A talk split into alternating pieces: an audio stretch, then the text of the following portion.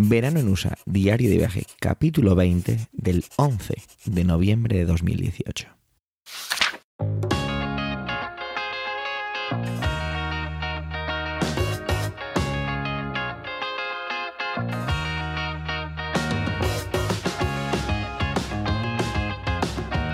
Hola y bienvenido a Verano en USA, un podcast de Emilcar FM, un diario de vacaciones en el que yo, Javier, te cuento mi verano en Estados Unidos. Ponte cómodo y disfruta conmigo de las aventuras que me van sucediendo.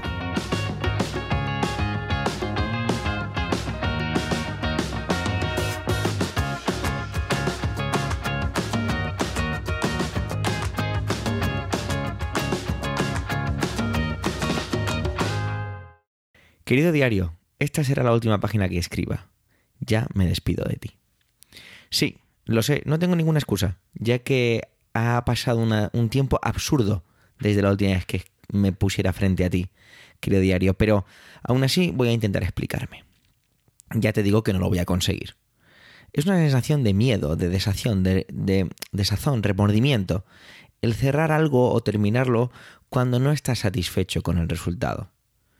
Sí, esto es completamente contradictorio con lo que acabo de decir. Si no estoy contento con algo, pues lo cierro y a otra cosa. Pero quizá esté un deseo empujando detrás que quiera encontrar algo que te haga sentir mejor con el resultado. No lo sé. Y quiero pedirte disculpas, mi querido diario, por haberte maltratado de esta manera. La verdad es que no debía hacerlo. Me escapé. Me escapé el último fin de semana a Canadá. Sí, 600 dólares, dos vuelos, seis horas y allí estaba, en Vancouver. ¿Qué podía hacer allí? Pues visitar a mi, a mi gran amigo Jorge, que me recibió en el fastuoso aeropuerto de Vancouver, precioso por dentro y totalmente remodelado, con un abrazo y un coche de alquiler por horas. Llegué tarde, la tarde de un, muy tarde, un jueves, que con el cambio de la masa era a mi favor, y llegué a una ciudad que no pisaba desde hacía más de cinco años. Bueno, perdón, hacía exactamente cinco años. De hecho, curiosamente, llegué a Vancouver el mismo día que hacía cinco años lo abandonaba en aquel verano de 2013, que tanto me ayudaría a desconectar, una ciudad que me enamoró en su momento. Quizá por eso quise escaparme. Vancouver me recibió fría y debido a los incendios causados en fechas anteriores en el norte de Estados Unidos había estado cubierta una ceniza durante semanas, algo que yo apenas percibí ya que la mañana siguiente amaneció con una lluvia muy ligera que limpió la ciudad incluso a mí mismo. De hecho, los habitantes de Vancouver suelen denominarla Raincouver, curiosidad estúpida. Estar allí fue una especie de bálsamo recubierto de nostalgia totalmente sobrevalorada. Vancouver es una ciudad amable, sonriente, pija y cara, donde casi todos sus habitantes hacen algún tipo de ejercicio y las tiendas de ropa deportiva barra yoga proliferan casi tanto como los Starbucks. Mi buen amigo vive en una casa, bueno, vivía en una casa antigua, siempre he vivido en ese tipo de casas de 1920, que pura madera, muy parecido a lo que os contaba cuando estuvimos en San Francisco, pero más grandes y supongo que por la humedad mucho más chillonas. Vancouver es una ciudad increíble, pero no voy a contarte aquí en este diario qué bonita es Vancouver. Te voy a invitar a que cuando acabes este diario te vayas a la página web vancouverij.wordpress.com Sí, la verdad es que muy original. vancouverij.wordpress.com para que, no sé, si te apetece leer la, digamos, el antecesor de todo esto sobre aquel viaje que hice aquel verano del 2013 en el que día a día iba contando lo que hacía. Pero por ello no voy a contarte mucho más de esa ciudad ya que en tan solo dos días, tan solo medio tiempo para hacer algunas fotografías en las que intentamos volver a hacer la misma fotografía, pero cinco años después. Y bueno, no sé, algunos juzgarán que estoy mejor, otros juzgarán que estoy bastante peor, pero bueno, eso ya que cada uno lo, lo juzgue. La vuelta en avión fue donde empecé a escribir lo que sentía. Dirás, joder, pues ya te vale, que estamos ya en noviembre. Sí, es verdad. Aquellas notas eran un poco lo que te conté en la página anterior este viaje no ha ido de lugares ni de gentes, ha ido de ver lo que ocurre dentro de mí, pero es que sigo sin saber lo que hay.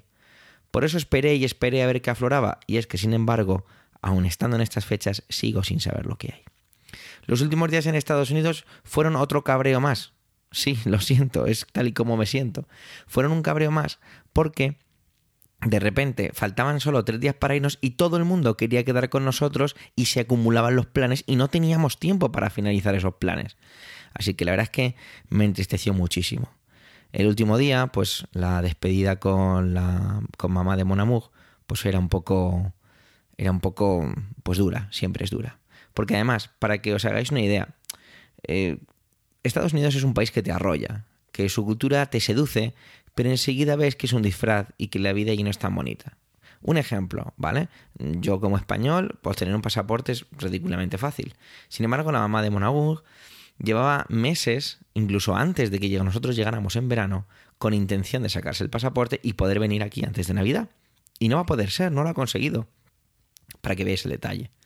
A lo mejor el mayor problema ha sido precisamente que este viaje no ha ido como un turista a Estados Unidos, sino no tanto vivir, porque no vale vivir, pero pseudo vivir o ver cómo es realmente la cultura allí. Quería traer mil y una experiencias, lugares y gentes, y no lo he conseguido. En lugar de ello, esto se ha convertido en una especie de interruptor, una palanca que activa algo que, vuelvo a decir, sigo sin saber muy bien por qué. Bueno, ¿por qué no? ¿Qué es lo que hay detrás? Hay que ir acabando, y no puedo irme sin dar las gracias y al mismo tiempo mis disculpas a Emilio. Emilio es la persona que confió en mí cuando le propuse hacer esto y que accedió. Muchísimas gracias, Emilio, por confiar en mí y lo siento. Siento no haber estado a la altura de lo que se merece un proyecto de esta índole en una red como Emilcar FM. Muchísimas gracias a Pedro Luis Alba, diseñador de la red. Su logo se ha paseado por unos trocitos de Estados Unidos. Ha estado en Chicago, en Indiana, en Kokomo, en San Francisco, en tiendas, universidades, aeropuertos. La verdad es que todo eso de ir dejando flyers del podcast ha sido muy, muy divertido. Muchísimas gracias por crear una imagen tan bonita para este diario. Gracias a Monamug, el mejor regalo que tengo en mi vida, Katie, que me lleva a mil y un lugares y que soporta la locura de este nerd empedernido. Y muchas gracias a ti, querido diario, por estar ahí aguantando mis palabras, mis pensamientos, los retratos de lugares, descripciones, tonterías, en fin, gracias por aguantar lo que soy, porque ante ti, querido diario, he sido lo que soy, ni más ni menos.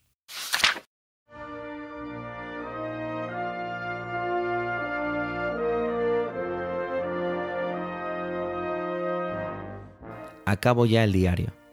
Te recuerdo que en emilcar.fm barra verano en USA está todo lo que necesitas saber del viaje. Puedes dejar comentarios y preguntarme lo que te apetezca. También puedes seguir el podcast en Instagram como Verano en USA Pod y escuchar el score en Spotify como Verano en USA-medio playlist.